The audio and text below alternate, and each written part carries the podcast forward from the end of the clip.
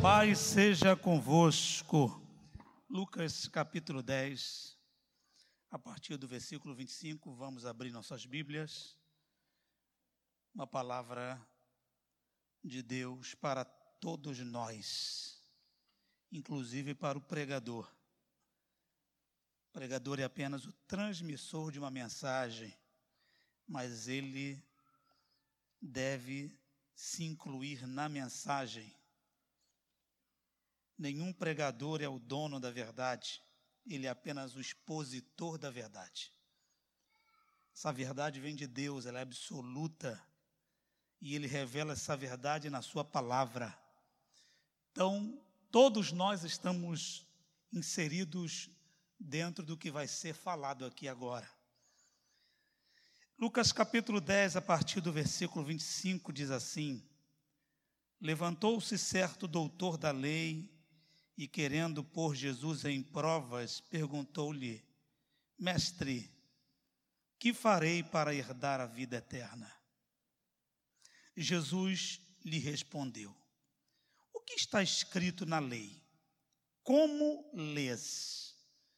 Respondeu-lhe o homem: Amarás ao Senhor teu Deus de todo o teu coração, de toda a tua alma, de todas as tuas forças e de todo o teu entendimento, e ao teu próximo como a ti mesmo.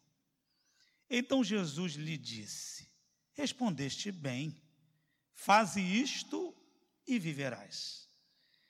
Ele, porém, querendo justificar-se a si mesmo, disse a Jesus: E quem é o meu próximo?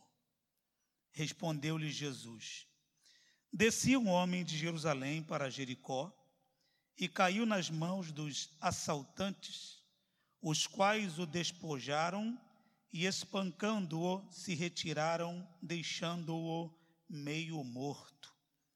Casualmente descia pelo mesmo caminho certo sacerdote que, vendo-o, passou de largo.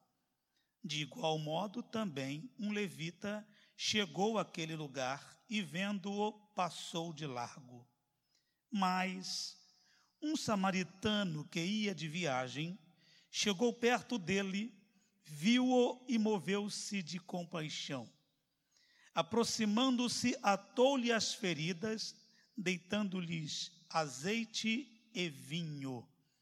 Então, pondo-o sobre a sua cavalgadura, levou-o para uma hospedaria e cuidou dele. Partindo no outro dia, tirou dois denários, deu-os ao hospedeiro e disse-lhe: Cuida dele, e tudo o que demais gastar, ou desculpem, tudo o que demais gastares com ele, eu te pagarei quando voltar. Qual, dest, qual destes três te parece que foi o próximo daquele que caiu nas mãos dos assaltantes. Ele disse: O que usou de misericórdia para com ele. Disse Jesus: Vai e faze, a, faze da mesma maneira. Amém? Podem tomar assento, meus irmãos?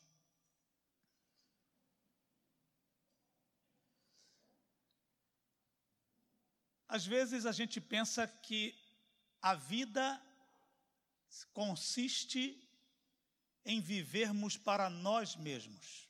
Eu vou repetir a frase, só para enfatizar. Às vezes pensamos que a vida se resume em vivermos para nós mesmos. E não é verdade. Existe até uma boa intenção que alguém fala assim: cuida da tua vida, pois, baseado no que a Bíblia diz, desde o Gênesis, eu aprendi que a gente deve cuidar da nossa vida e da vida de outros também. Eu sei que quem fala isso fala com boa intenção. Fala no sentido de que tem gente que não cuida da própria vida e quer cuidar da vida dos outros, no sentido de se intrometer, fazer fofoca. Eu sei que é nesse sentido. Mas é só para a gente pensar. Quando Deus criou o homem, ele criou no, no, no, na intenção de que o homem cuidasse da natureza e cuidasse do próximo também. É interessante que quando houve o primeiro homicídio na face da terra, Caim matou Abel, e aí Deus, de uma forma bem irônica, ele pergunta para Caim: Onde está o teu irmão Abel? Aí Caim fala assim: Por acaso eu sou guardador do meu irmão? A palavra não é bem essa, mas o sentido é esse. Por acaso eu sou guardador do meu irmão? Por acaso eu sou responsável pelo meu irmão?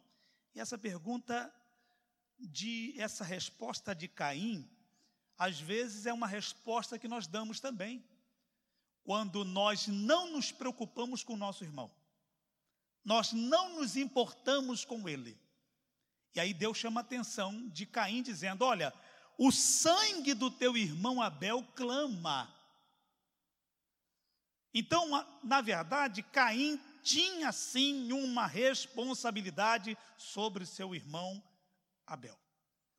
Então, esse pensamento, e muitas vezes a sociedade se torna tão egoísta, vai se isolando cada vez mais, cada um cuida do seu pedaço, cada um cuida de si mesmo, e quando a gente lê um texto como esse que acabamos de ler, isso às vezes nos choca.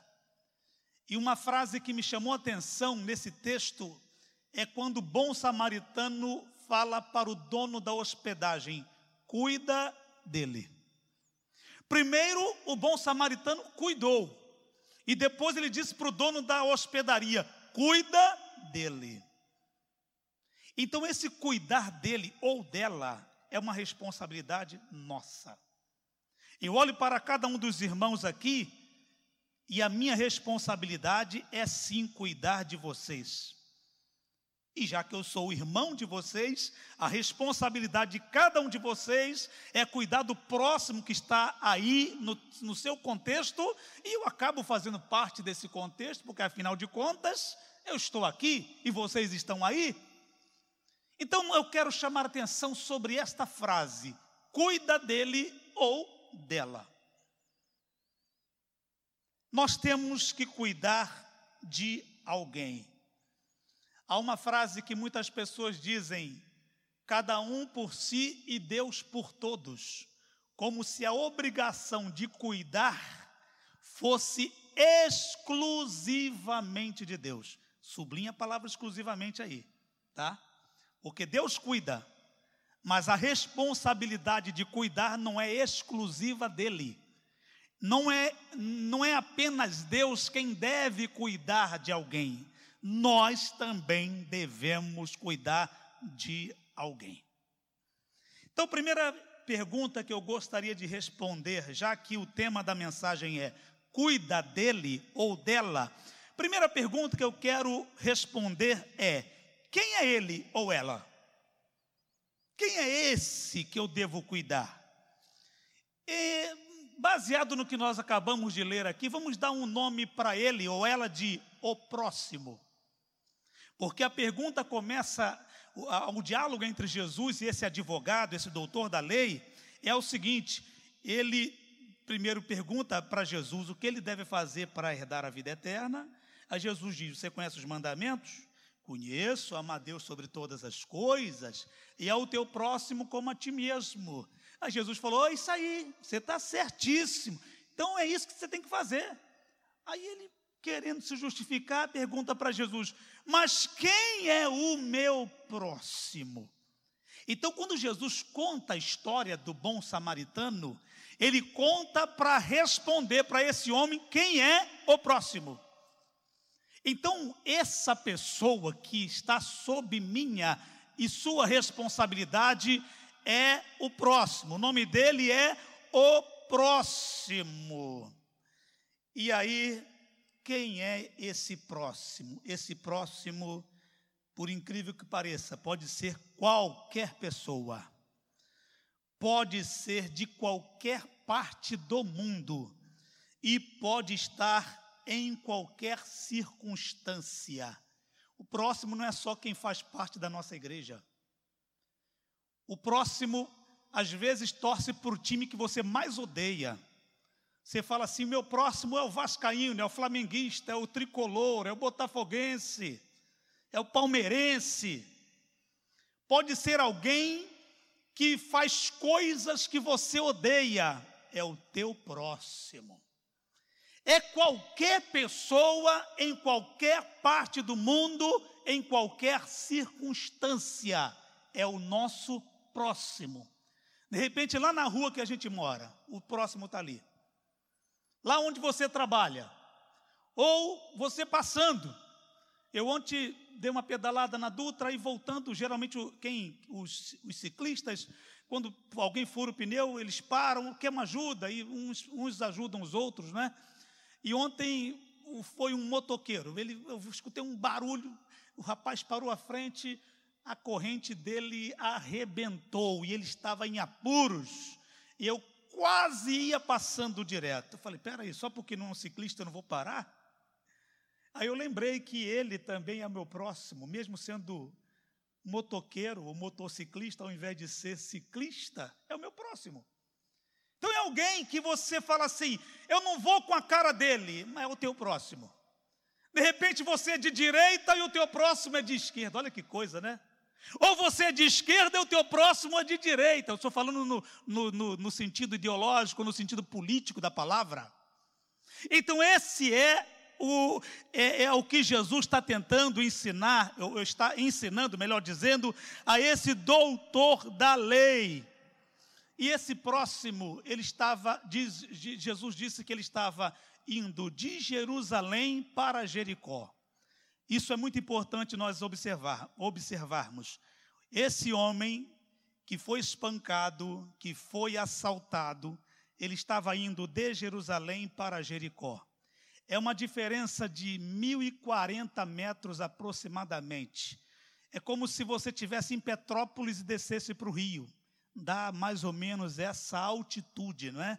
A, a, a, a, proporção, a posição, melhor dizendo, de Jerusalém em relação a Jericó, Jerusalém estava no alto, Jericó estava embaixo. Então Jesus conta essa história, e como Jesus nunca falava nada por acaso, esse homem, se ele está de Jerusalém para Jericó, ele está descendo, ele está em decadência. O homem estava em Jerusalém, o lugar onde está o templo de Deus, a capital de, de Israel, a cidade santa, a cidade de Davi. Então ele está num lugar bom, um lugar maravilhoso, um lugar de boas lembranças.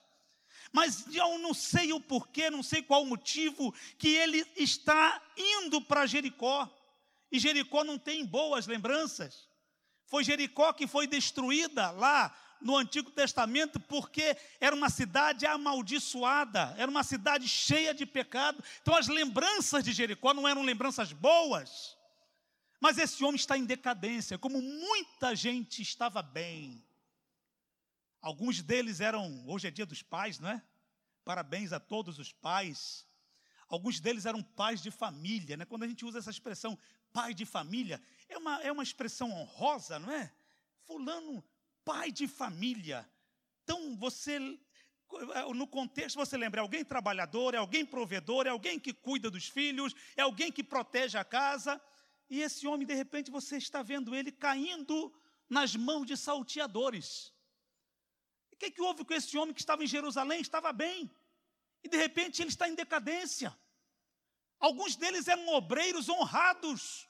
Aí caiu na mão dos salteadores, uma tentação no meio do caminho. O homem pregava bem, o homem era um líder de uma igreja, e de repente você vê ele espancado, caído, é, aleijado, totalmente desfigurado. O que, que houve? Ele saiu de Jerusalém, uma decadência, uma, uma tentação, o salteou, roubou sua dignidade, roubou o seu bom nome, roubou sua autoridade moral, e ele está espancado, está meio morto. Alguns deles eram empresários bem-sucedidos, a vida era boa, estava tudo ok, de repente uma pandemia, de repente uma crise nacional, de repente um negócio mal feito, uma compra, uma venda, um sócio de mau caráter entrou no meio do caminho e esse homem foi espancado. E ele está ali, à beira do caminho ou no meio do caminho. Alguns deles tinham os casamentos estáveis, o casamento estava bem, criando os filhos, era um carinho de um para com o outro, e de repente alguma coisa aconteceu, e esse homem ou essa mulher está vindo de Jerusalém para Jericó. O versículo 30 diz que ele estava meio morto. Ele não estava morto, estava meio morto. Acredito que havia um desmaio, uma falta de consciência completa. Ele está ali, de repente, a visão está turva, os pensamentos estão confusos, ele não está morto, ele está meio morto. Eu acredito que esse homem tentou se defender de todas as maneiras, mas não conseguiu por si mesmo. Ele tentou com suas próprias forças, mas o salteador era mais forte do que ele. Tinha armas mais poderosas do que ele, e ele foi vencido pelo salteador. Mas o versículo 30 ele me traz esperança, o Abraão porque ele não está morto. Se ele tivesse morto, tem que pegar o corpo e enterrar, acabou. Mas se ele está meio morto, essa palavra do versículo 30 me traz esperança. Alguma coisa pode acontecer. Alguém pode chegar para ajudar. Uma mão amiga, um ombro amigo, um lenço para enxugar as lágrimas, uma cama para se deitar, um teto para abrigar, um copo d'água, uma palavra amiga, um telefonema, um WhatsApp, um dizer: Eu vou aí, eu estou contigo, eu estou orando por você. Ele não está morto, ele está meio morto, mas eu creio num Deus que pode levantar o caído, pode curar as feridas e pode mudar circunstâncias. Eu não sei se você que me ouve é esse homem homem ou essa mulher, mas nessa manhã é uma manhã de esperança, porque tem pessoas que Deus coloca ao teu lado para te dar a mão e dizer: Estou contigo, levanta-te, a vida continua, as coisas melhores na tua vida ainda não aconteceram. Quantos creem nessa palavra e podem dizer amém? Então, quem é, quem é ele ou ela? É o meu próximo. É alguém que pode ser até diferente de mim, mas é o meu próximo. A segunda pergunta que eu gostaria de responder é: lembrem-se que o nosso tema é cuida dele ou dela. Então, quem deve cuidar dele ou dela? Claro que até o momento dessa mensagem você vai dizer, pastor, já entendi, sou eu. Algumas pessoas deveriam cuidar, mas não cuidam. O homem foi espancado, está meio morto. Vem o sacerdote de Jerusalém para Jericó o sacerdote está indo pelo mesmo caminho. Ele também está em decadência.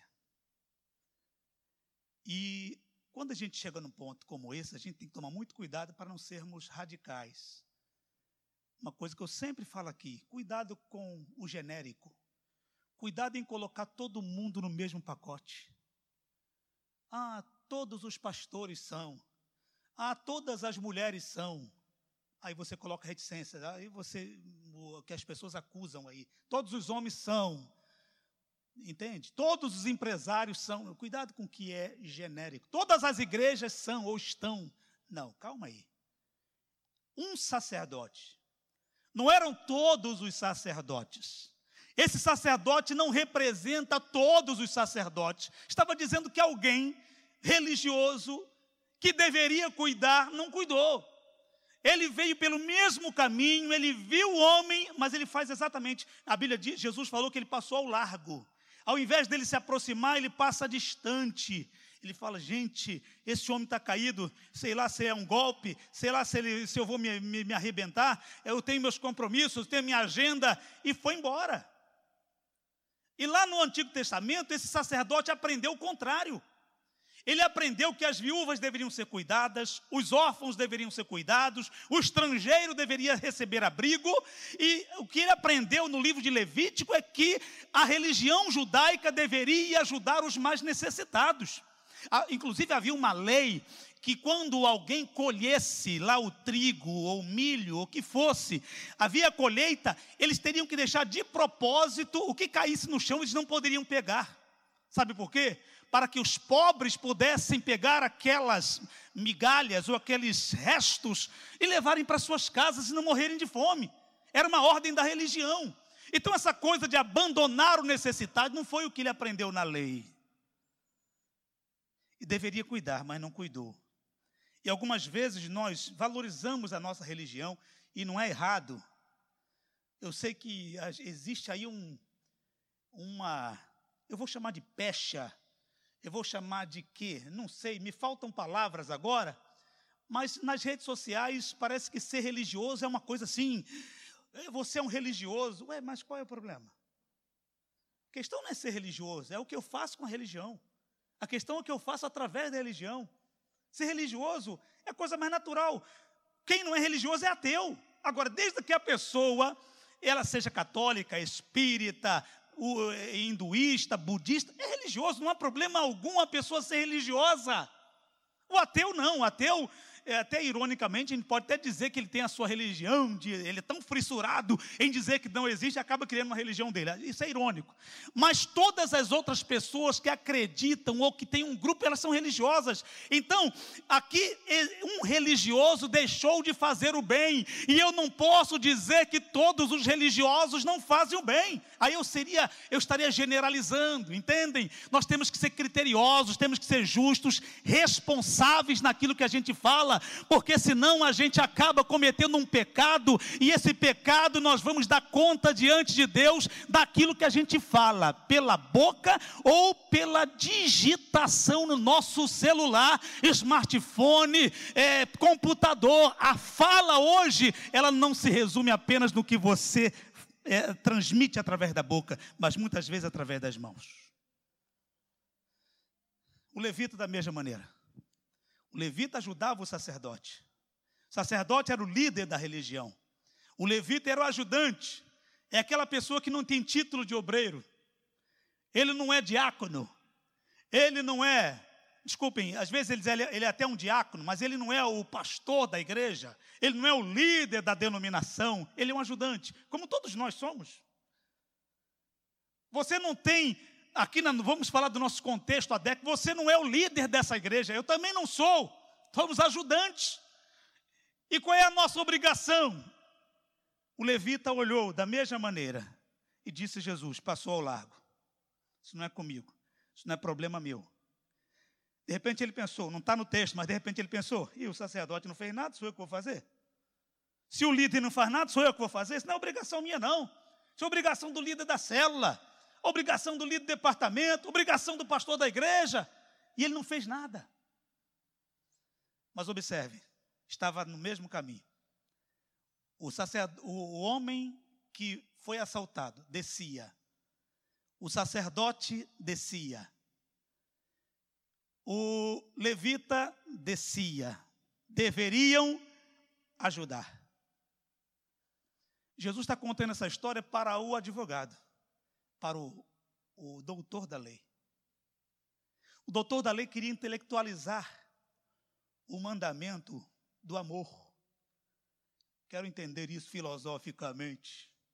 Quero que me explica isso aí. Jesus fala: não, explicação é, é fazer, é prática. Eu escrevi uma frase aqui, eu queria compartilhar com vocês. O amor não é para ser discutido, e sim praticado. E que adianta você ter todas as teorias sobre o amor e não praticar o amor? No livro O Monge o Executivo, um best-seller, um dos livros mais vendidos do mundo, tem uma parte que uma, acho que é uma enfermeira, eles estão numa aula, numa, numa escola de liderança, e, de, e aí entra em discussão o assunto amor. Tem uma hora que ela, a mente daquela enfermeira abre, ela fala: ah, Já entendi, professor, mestre, entendi. O amor é aquilo, amar é aquilo que o amor faz. Como disse o pastor aqui explicando, caridade. É mais prática do que teoria. Está ali, ó, ninguém fez nada, ainda que o sacerdote soubesse todos os conceitos sobre o amor, ele passou ao largo. O levita podia ser um estudioso sobre o amor, catedrático, passou ao largo. Mas aí vem vem o bom samaritano. Observe que o bom samaritano ele não vem descendo. Ele não está em decadência. Vinha passando o bom samaritano, mas Jesus não disse que ele estava em decadência. Olhou para o homem e resolveu cuidar dele. A segunda pergunta: quem é que deve cuidar dele? Todos nós podemos ser um bom samaritano. Amém, meus irmãos? Todos nós. E a terceira pergunta que eu gostaria de, de responder. A primeira pergunta, quem é ele, né? Já descobrimos que ele é o próximo, ou ele ou ela. Segunda pergunta, quem deve cuidar dele? Cada um de nós. A terceira pergunta é: como podemos cuidar dele ou dela? Primeiro, precisamos ser sensíveis. Versículo 33 diz que o bom samaritano vinha passando e moveu-se de íntima compaixão. Às vezes falta isso em nós, sensibilidade. E quando é alguém da minha família, é mais fácil eu me sensibilizar. Quando é alguém que torce pelo meu time, é mais fácil eu me sensibilizar. Quando é alguém que vota como eu voto, ou pensa como eu penso ideologicamente ou politicamente, é mais fácil eu ser sensível. Aqui está falando de alguém totalmente diferente, sabe por quê? O doutor da lei era judeu, o homem que caiu era judeu, sacerdote era judeu, o levita era judeu, e quem ajudou foi o samaritano, que os judeus não suportavam digamos que os samaritanos eram de um outro partido. Se os judeus fossem de esquerda, o bom samaritano era de direita. Se os judeus fossem de direita, o bom samaritano era de esquerda. Se o judeu fosse Flamengo, o bom samaritano era Vasco e vice-versa. Só para dar um exemplo, coisas antagônicas. Coisas que às vezes criam discussões acalorosas ou acaloradas. Coisas que às vezes as pessoas partem para briga que rompem é, laços familiares, rompem amizade por causa dessas diferenças. E quem foi que ajudou? O bom samaritano. Por quê? Ele teve sensibilidade. Não está no texto, mas eu fico imaginando o seguinte: o bom samaritano fala assim: ó, esse camarada é judeu, não é da mesma religião minha, ele é totalmente diferente, mas sabe o que, que ele é? um ser humano. Ser humano. Eu posso até ser contra, estou falando aqui, eh, conjecturando o que o, um bom samaritano hoje diria. Eu posso até ser contra a união afetiva entre pessoas do mesmo sexo. Mas se é um gay que precisa da minha ajuda, eu vou ajudar. Vou deixar claro que eu não concordo mas é um ser humano. Sei que cometeu os maiores crimes, mas é um ser humano.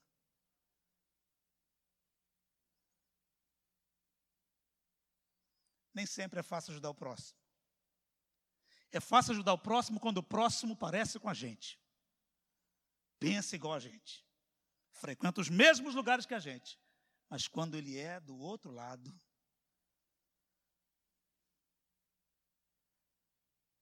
sensibilidade. A Bíblia diz: alegrai-vos com os que se alegram, chorai com os que choram, sensibilidade. Como não se comover com tantas vidas que se foram por causa do coronavírus? Como não se comover? Pessoas que morreram sem Deus, pessoas que tinham um futuro brilhante e morreram na flor da idade, famílias que perderam seus entes queridos, de forma muito surpreendente. Como não se comover com isso, gente? Como não se comover com as vítimas de violência no, no, no Rio de Janeiro e no Brasil. Como não se comover? Então, às vezes, o que falta em mim é a sensibilidade. Segundo, a gente deve cuidar dele ou dela descendo do nosso pedestal. Diz o texto que o homem estava num, num, cavalo, num burro, num, num animal, ele estava montado no animal, ele tinha o seu veículo e ele desceu da sua cavalgadura. Para eu ajudar, às vezes eu tenho que descer. Às vezes eu tenho que entrar em lugar, Rominho, que eu nunca imaginei que fosse entrar. Uma das coisas que mais me chocaram, eu era bem mais novo, e foi a primeira vez que entrei no presídio. Fui pregar, estávamos cantando, fazendo um culto. E eu falei, nunca imaginei entrar num presídio. Estava eu lá. Eu tinha 11 anos de idade. Morava na ocasião em Vitória do Espírito Santo. Os irmãos, num domingo à tarde, resolveram fazer uma visita no hospital. E eu tinha ido, tinha ido ao médico, eu era muito criança, nunca tinha entrado num hospital onde as pessoas estavam internadas. E eu entrei ali, eu vi situações muito deploráveis. Eu não imaginava entrar num hospital naquelas circunstâncias. E acho que Deus já estava começando a me ensinar que muitas vezes eu, eu, às vezes eu tenho que frequentar ou ir a lugares que eu jamais pensei em ir. Estava conversando com o irmão aqui na igreja, ele falou, pastor, há muito tempo eu ficava acordado a madrugada toda. Eu falei, que insônia? Não. Eu, eu ia para as ruas ajudar as pessoas, os moradores de rua. Aí eu ainda comentei com ele na ocasião, eu falei, rapaz, mas você é tão chique. Pois é, pastor. E às vezes eu deixava o conforto da minha casa, entrava em lugares onde havia é, muitos, muita sujeira, pessoas fazendo suas necessidades ali, e nós estávamos ali levando agasalho, alimento para aquelas pessoas. E eu olhei para aquele cidadão e falei: Mas olha só, tem um carro bonito, confortável, luxuoso, ganha bem, casa dele é luxuosa, e ele de madrugada ia para as praças, ruas, por causa do próximo. Descer da cavalgadura. Cada um tem uma cavalgadura para descer. Eu vou repetir para enfatizar. Cada um tem uma cavalgadura para descer. E tem que descer em alguns, algumas cavernas, em alguns abismos, e eu posso dar alguns nomes aqui, por exemplo, existem cavernas, abismos, buracos, chamados favelas, por exemplo. Quantas pessoas, como teve um irmão aqui pregando num dos cultos de missões, o ministério dele é pregar em comunidades ou favelas. E às vezes o tiroteio começa numa hora inesperada, invasão de facção rival. Às vezes a polícia faz a operação, ele está ali, fazendo o quê? Desceu da sua cavalgadura, pregando o evangelho naquele lugar. Presídios. Uma, uma situação que me comove muito.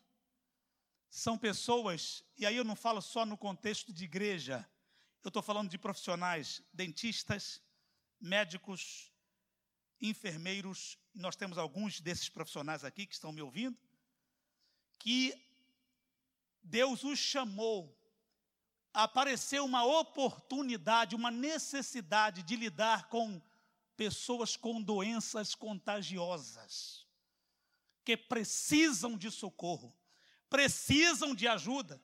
E esses profissionais muitas vezes colocam suas vidas em risco por causa do próximo. Então eles estão descendo da sua cavalgadura, porque é, porque é muito mais cômodo estar num consultório, é muito mais cômodo estar no escritório, é muito mais cômodo estar num templo, mas de vez em quando a gente precisa descer da nossa cavalgadura e colocar remédio na ferida do próximo. O maior exemplo que eu tenho disso é Jesus. Jesus desceu da sua cavalgadura. Jesus estava repleto de glória, estava cercado de glória, estava sendo adorado por todos os anjos no céu. E de repente ele olhou para o próximo. Ele amou o mundo, Deus amou o mundo de tal maneira, porque quando Jesus desce, o próprio Deus desce, o Espírito Santo desce, a Trindade desce. Então a divindade desce da sua cavalgadura, se faz como qualquer um de nós, anda por essas ruas imperfeitas da terra, passa necessidades, por quê? Só para socorrer a gente, porque esse homem caído também éramos cada um de nós que o pecado nos afetou, nos aleijou, nos deixou quase morto, mas ainda bem que ele veio, ele desceu e aqui estamos nós, de uma forma digna, atuante, triunfante, porque ele desceu da sua cavalgadura. Alguém pode dizer amém por essa palavra? Como podemos cuidar dele ou dela? Sensibilidade. Descer do pedestal e oferecer remédio. Remédio é simples. Azeite, anota aí a receita. Azeite, vinho e um lugar para ficar. Ele olhou para a ferida do homem. Primeiro, azeite. Está inflamado. Coloca azeite. Depois coloca vinho para desinfectar, para limpar. As feridas precisam de azeite e vinho. Por que, que Deus nos deu o Espírito Santo? O azeite para curar as feridas. É muito bom falar em línguas, muito. É uma das melhores coisas que o crente pode experimentar é falar em línguas. Mas não foi para isso que nós fomos cheios do Espírito Santo.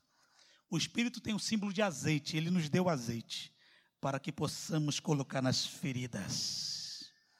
Oh, tem um texto na Bíblia Atos 10, 38, que diz assim: Como Deus ungiu, a unção era com azeite, como Deus ungiu a Jesus de Nazaré com o Espírito Santo e com poder, o qual andou por todos os lados, curando os oprimidos do diabo, fazendo o bem, porque Deus era com ele.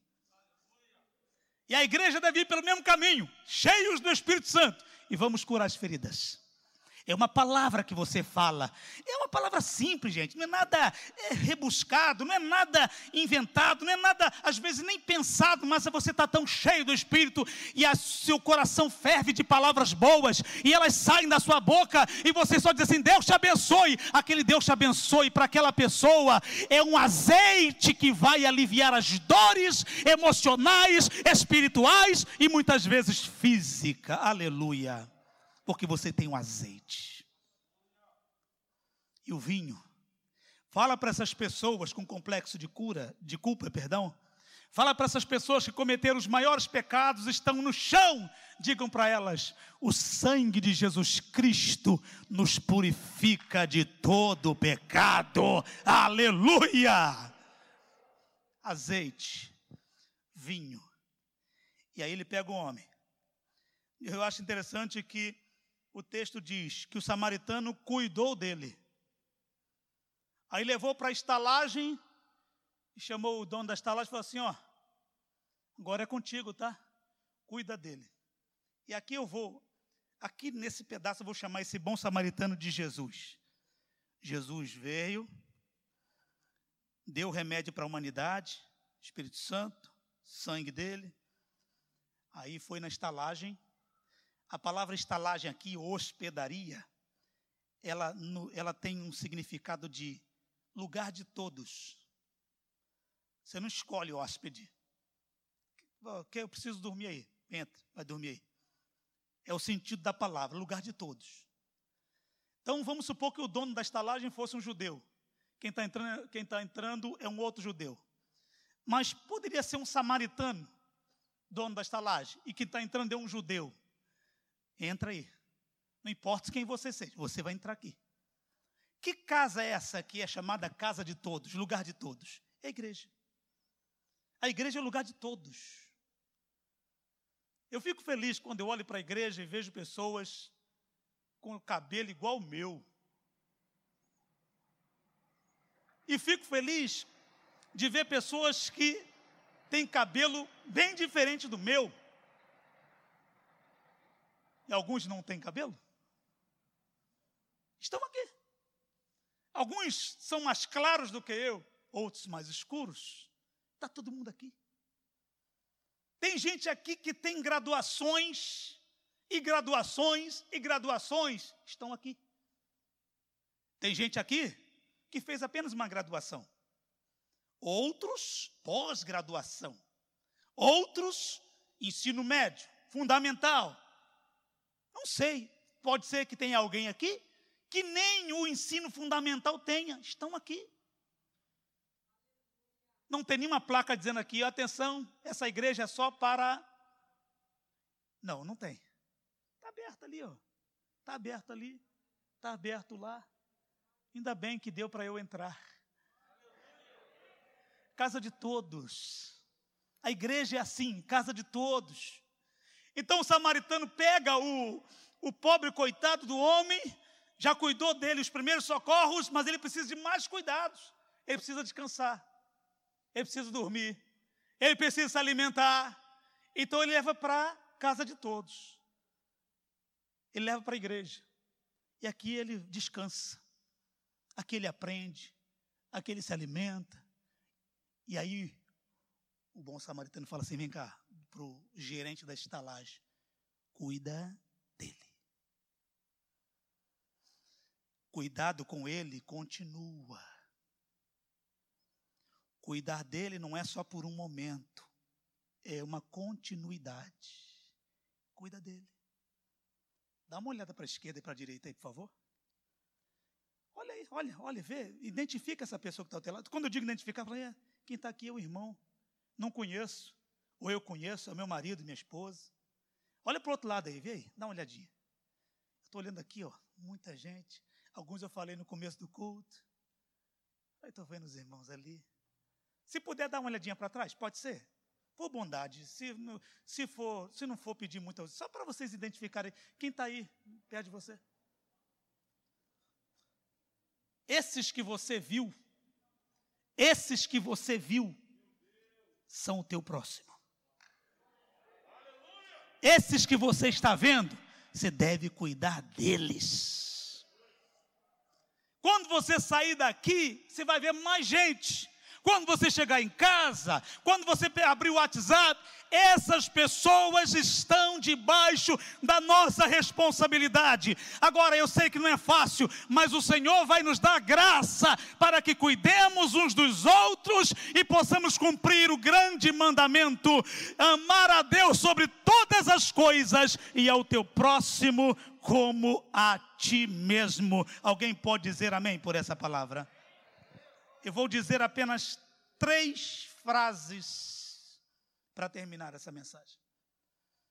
Primeiro, quero falar a frase do salteador, o que espanca, o que rouba, o que tira a dignidade do homem.